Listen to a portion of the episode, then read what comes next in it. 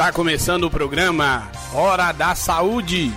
Um programa para a comunidade que leva mais saúde até você.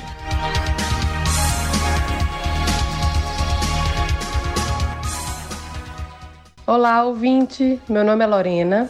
E eu sou o Matheus. Nós somos estudantes da Faculdade de Medicina do Mucuri, mais conhecido como FAMUC, que fica na cidade de Teófilo Otoni, Minas Gerais. Hoje falaremos um pouco sobre hepatite medicamentosa, uma doença que vem apresentando um aumento no número de casos e gerando muita preocupação. A hepatite medicamentosa é uma doença que afeta o fígado. É diferente da hepatite A, B ou C. Ela é causada pelo uso exagerado ou incorreto de remédios, principalmente os antibióticos, anticonvulsivantes e anti-inflamatórios. Ou seja, não é causada por vírus. O fígado é o responsável por processar tudo que comemos ou bebemos. Assim, ele pode sofrer lesão quando tomamos remédios em excesso ou sem orientação. A pessoa com hepatite medicamentosa leve pode não apresentar nenhum sintoma. Em casos mais graves, pode ficar com a pele amarelada, sentir mal, coceira, enjoo, fraqueza, cansaço, dor na parte superior do abdômen, febre, urina escura e fezes mais claras.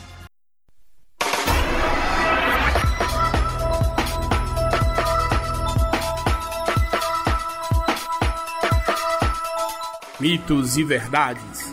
Esclareça aqui as suas dúvidas sobre o que acontece na sua comunidade.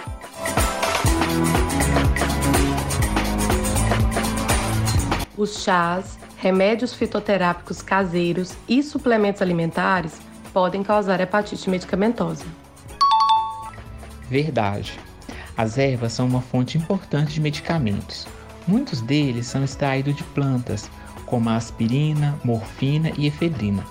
Porém, mesmo sendo produtos naturais, as ervas podem fazer mal para a saúde, pois estão sujeitas a conter compostos tóxicos para o fígado, hepatotóxicos, gerando doenças hepáticas variadas. O único tratamento para a hepatite medicamentosa é o transplante de fígado. Mito. Quase 90% dos casos evolui com melhora espontânea, pois o fígado tem a capacidade de se regenerar até certo ponto.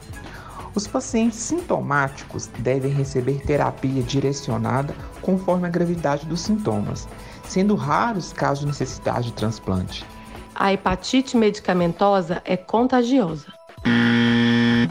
Mito.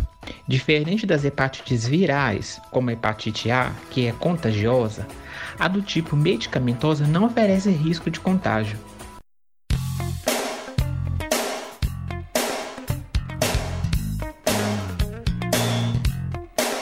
Você sabia?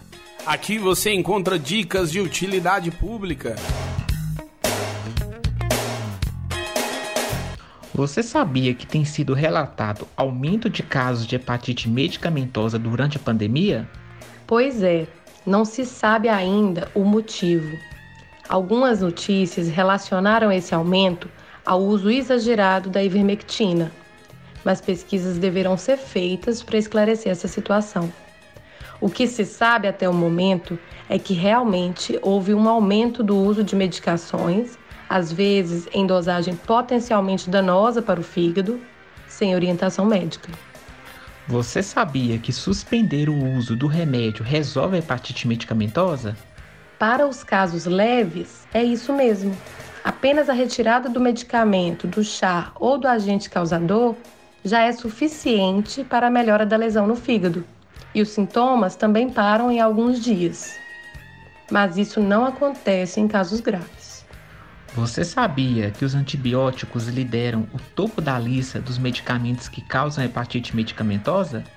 Em uma lista de medicamentos analisados pela Sociedade Americana de Gastroenterologia, a amoxicilina com clavulanato aparece como o remédio com maior potencial para causar lesão no fígado cerca de 12% de todos os casos de hepatite medicamentosa.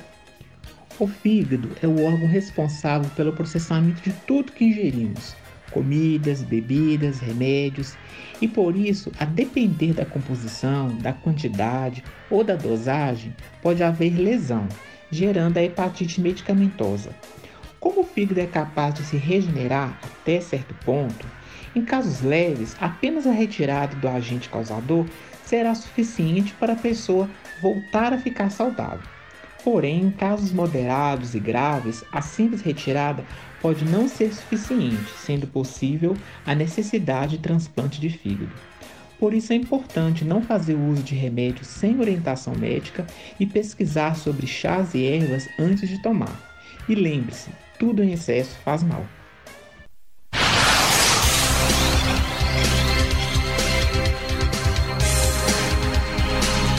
O programa Hora da Saúde chegou ao fim. Agradecemos sua companhia e audiência. Se você deseja esclarecer alguma dúvida, entre em contato conosco pelas redes sociais. Organização e produção, alunos, técnicos e professores da Faculdade de Medicina do Mucuri da UFVJM.